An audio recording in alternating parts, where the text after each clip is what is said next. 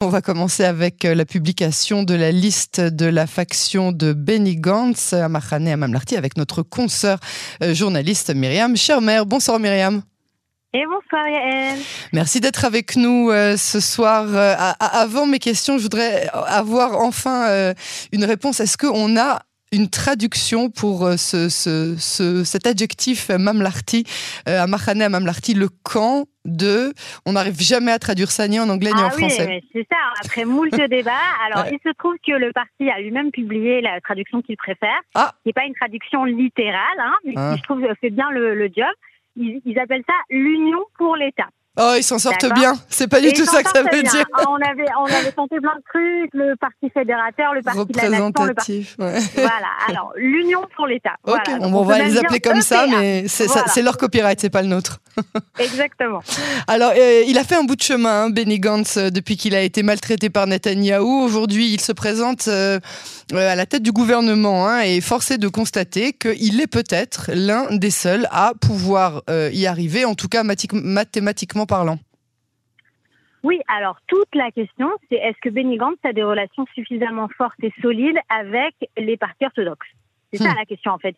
C'est qu'en fait, pour briser euh, l'impasse, pour euh, réussir à euh, résoudre l'équation mathématique, il faut pouvoir apporter des mandats, des voix, faire passer des voix d'un côté à un autre. Hein, on est bien d'accord. On est bien d'accord. Toute la question, voilà, toute la question, est-ce et jusqu'à présent, ces, ces, derniers tours, on allait vers les extrêmes, que ce soit les partis arabes, ou autres pour essayer de, briser l'impasse. Alors maintenant, est-ce que oui ou non, les orthodoxes iront avec lui? C'est toute la question. C'est le, travail que Benny Gantz fait depuis, qu'il a compris que, là était l'enjeu, c'est d'arriver à séparer, si vous voulez, les Haredim de Netanyahou, la fameuse euh, alliance a, que Netanyahou a, appelée ses partenaires naturels. Hein.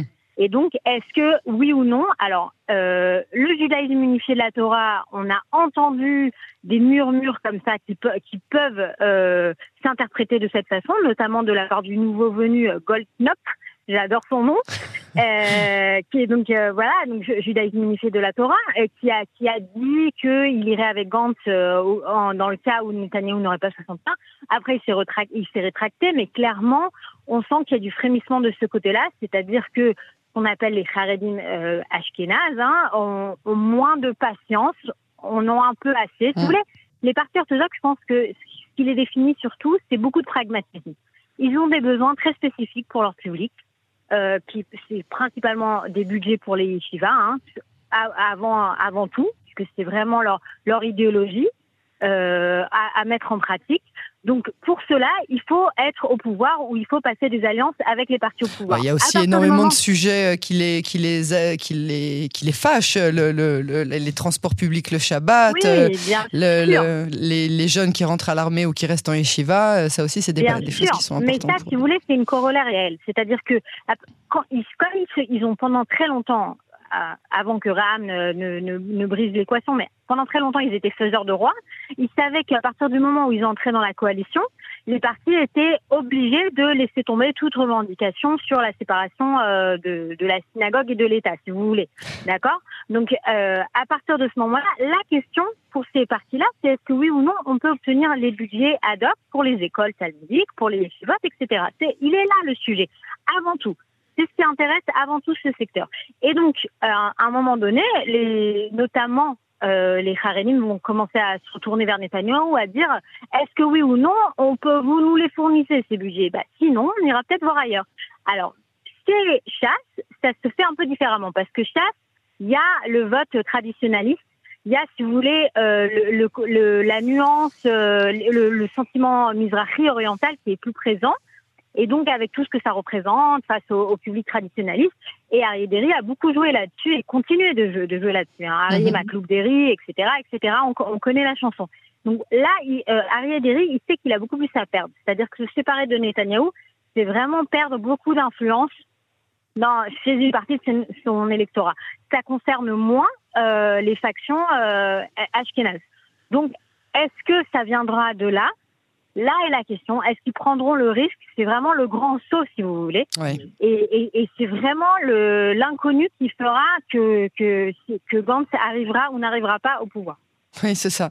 Notre euh, confrère euh, Michael Blum nous avait parlé, lui, d'un scénario euh, qu'il imaginait d'une révolte interne au Likoud si Netanyahou n'arrivait pas à former un gouvernement aux prochaines élections. Vous en pensez quoi? Ah, Alors, ça se murmure beaucoup, hein, que les, ah. ténors, les ténors lui finiront par lui montrer la porte. Mais je sais pas, moi, j'arrive pas à y croire en fait. Euh, j'y pense, plus j'y pense, plus je me dis que ça tient pas la route. Pourquoi? Parce que les sondages nous montrent que sans Netanyahou, le Likoud se rétrécit à autour de 20 mandats. D'accord? C'est un parti comme euh, comme euh, comme comme Yeshatid, voilà, c'est le parti de droite. Mais mais ça, il y a il y a d'autres alternatives qui vont. Si Netanyahou sort du jeu, il y a, d'autres alternatives pour les électeurs à ce moment-là ceux qui sont plus religieux retourneront vers ça. Enfin, vous voyez, chacun retournera vers sa base euh, naturelle, j'ai envie de dire. Et donc, ça se rétrécit. Donc, à partir de ce moment-là, si on, si on parle de 20 mandats, déjà, tout ce qu'on appelle euh, le, les, les, à partir de 20 places et jusqu'à 30, d'accord Donc, les arrière-bancs du Likoud, ils ont aucun intérêt à ce qu'ils arrivent puisqu'ils jouent leur carrière politique. Et en général, ceux-là, c'est ceux qui sont les plus euh, vocaux, qui crient le plus fort pour Netanyahou. D'accord? Donc on arrive au 20, au 20 premiers. Et quand on arrive au 20 premiers et qu'on regarde la carte, est-ce que euh, Nir il va arriver à soulever les foules euh, traditionnalistes? Je crois pas. Enfin, il, il, a été désigné que, même par Netanyahu lui-même comme son éventuel héritier. Oui, euh, voilà, mais si on regarde, si on regarde, on a quoi? On a Israël Katz, on a Nir Barkat, on a Yuli Eldenstein qui se voyait en héritier, mais, bah, que, il est fini, lui. mais que les les voilà les adhérents euh, les adhérents l'ont envoyé euh, bien loin.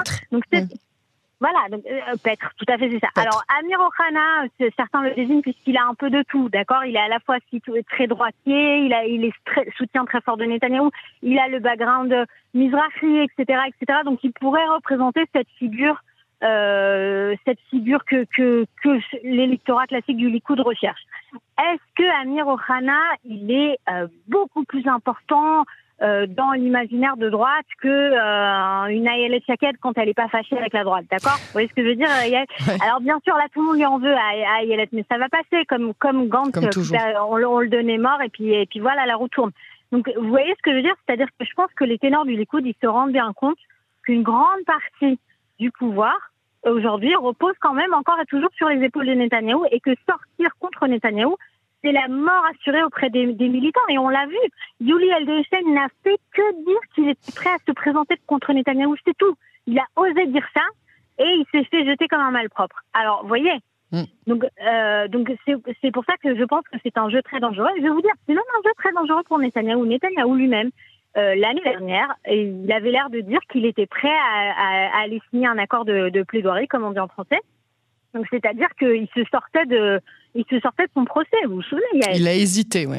Il a hésité, mais il, était en train d'y aller, d'accord? C'était, euh, on, les négociations étaient, étaient avancées, et, le, et c'est le public du Likoud, c'est les adhérents du oui, Likoud qui l'ont qui l'ont envoyé un énorme message en ils avaient même fait une récolte de dons vous vous rappelez voilà exactement qui ont qui ont mais qui l'ont vraiment envoyé un message très très clair en disant oh, oh, oh, oh tu vas où? Tu restes là et donc je pense vraiment que même Netanyahou si vous voulez quelque part euh, s'est dit euh, je peux pas quitter mon rôle. Voilà. Genre euh, le, les adhérents ne le supporteront pas. Donc je pense vraiment qu'on en est encore loin et que tout ça, ça n'a rien à voir avec euh, la politique d'aujourd'hui, mais bien à voir avec le passé et des, des, des blessures qui n'ont pas été réglées entre différents secteurs et communautés euh, dans la société israélienne, et qu'en fait, quand on arrivera peut-être à mieux parler du passé, on passera peut-être à autre chose dans le présent. Mais vous voyez ce que je veux dire? On n'en est pas là encore. On n'en est pas là. Hein Alors, euh, cette éventuelle alliance euh, entre Meretz et le Parti travailliste, on en parle beaucoup, mais il se passe euh, pour l'instant rien. C'est maintenant le Premier ministre Yair Lapid lui-même qui pense que c'est une bonne chose, malgré la constante récalcitrance de la ministre des Transports, Merav Michaeli. Est-ce que la gauche, à votre avis, est à ce point-là en danger? Bah, la, réponse est oui. On, voit bien dans les sondages hein, que c'est pas très loin du seuil. Hmm. Euh, pour, les deux partis. Pour, oui, pour Meret, mais même pour Avoda. Vous, pour le Parti travailliste, euh, on lui donnait pas euh, quatre mandats aux dernières élections et puis elle s'est très bien débrouillée. Oui, mais très bien. Mais, Et puis ils ont appelé Zahava Galon pour Meretz. Zahava Galon, elle a ramené un petit peu de boost. euh, Un petit peu, mais tout ça, c'est dans la. Souvenez-vous, Yael, du premier tour de, de 2019. On donnait Yamina avec huit mandats, on donnait Zéhout avec huit mandats, on donnait Otman Yehoudit avec huit mandats. Et ils étaient où tous ces partis? Ils sont pas passés. Ouais. La droite a, a- a gaspillé des tonnes et des tonnes de voix à ce moment-là, alors que les sondages étaient très très flatteurs. Euh, le, le- les partis de gauche, ils sont, ils peuvent très très bien, en- peut-être pas les deux, ce serait un, scén- un scénario vraiment très improbable, mais qu'au moins un des deux, c'est-à-dire Mérès, se retrouve, euh, se retrouve sous le seuil d'éligibilité.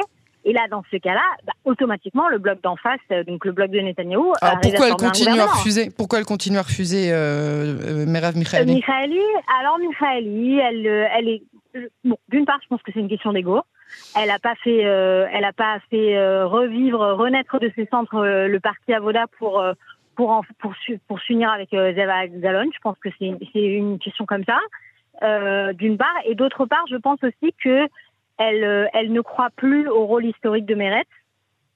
Euh, et elle pense que le, en revanche, le Parti travailliste lui a encore une, euh, un certain bout de chemin à faire et elle, euh, elle croit pas du tout à cette alliance à ce moment-là. Et puis après, elle, elle pense que mathématiquement, ça, elle, elle est en train de dire que la dernière fois, les deux partis sont passés et qu'on a pu former. En fait, elle pense que, euh, vous savez, en, en- souvent en politique israélienne, euh, les, la somme des deux ne- n'est Ouais, souvent pas inférieure égale. que, que Ouais. supérieure. Alors voilà, elle dit euh, plutôt que d'avoir euh, 10 ou 12 mandats ensemble, on risquerait d'en avoir euh, 8 ou 9 et dans ce cas-là, ça pourrait faire passer le bloc d'en face. Ouais. Est-ce qu'elle a raison oui ou non? Je sais pas. Je pense que quand même il y a une partie d'ego dans tout ça.